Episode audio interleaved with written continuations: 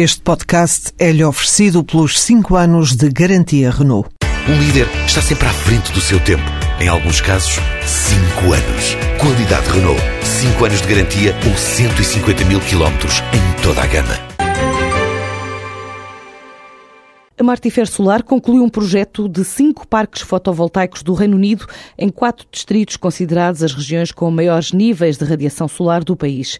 Noutro segmento de mercado, o grupo Martifer é parceiro da Andrade Gutierrez, no Brasil, que constrói quatro dos 12 estádios do Mundial de 2014 e acaba de ganhar a obra do Estádio Arena em Manaus, a capital da Amazónia. Trata-se de um contrato superior a 193 milhões de euros, ou seja, cerca de 500 milhões de reais, em que cabe à empresa portuguesa a parte da obra obra referente a todas as estruturas metálicas, uma obra para concluir no final deste ano. Assim garante Maurício Biafim, o administrador do grupo Andrade Gutierrez. Esse contrato consiste na uma arena multiuso, com a capacidade de 44 mil lugares. Em específico, a cobertura e a fachada, onde que entra a parte de estrutura metálica, a Andrade montou uma parceria com a Martifer, que é uma empresa altamente especializada nesse tipo de estrutura, para a gente concluir o empreendimento como um todo. E neste final de semana, a gente já está fazendo o primeiro embarque das peças. A previsão de início de montagem é final de maio, começo de junho, onde chega esse primeiro navio, e a conclusão seria final de dezembro de 2013. A primeira encomenda de material da Companhia Portuguesa para Pleno Coração da Amazónia segue assim de navio este fim de semana. O estádio de Manaus está previsto ficar pronto só no final do ano.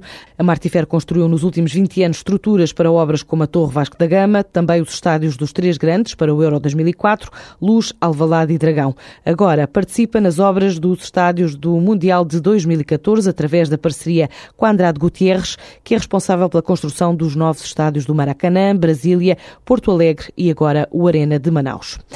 A prioridade máxima das empresas ainda é a investigação e a internacionalização, mas o investimento nestas áreas está a diminuir.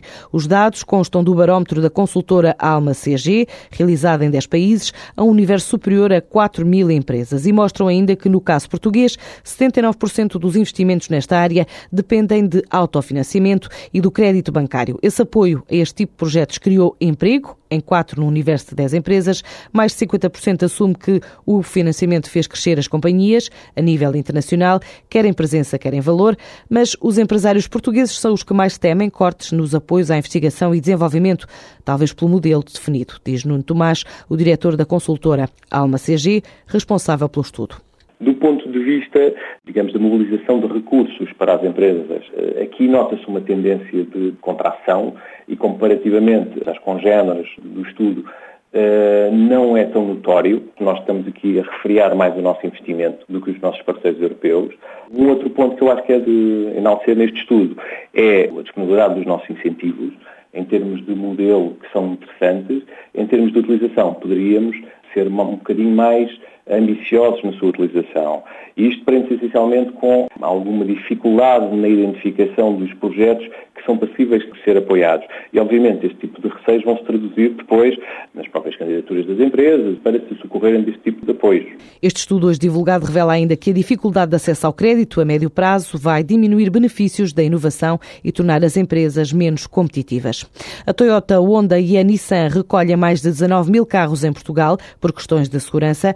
As quatro principais fabricantes de automóveis de origem japonesa vão recolher um total de 3,4 milhões de carros em todo o mundo por causa de um defeito no airbag dos passageiros e garantem que vão notificar os proprietários dos automóveis para substituir a peça com defeito.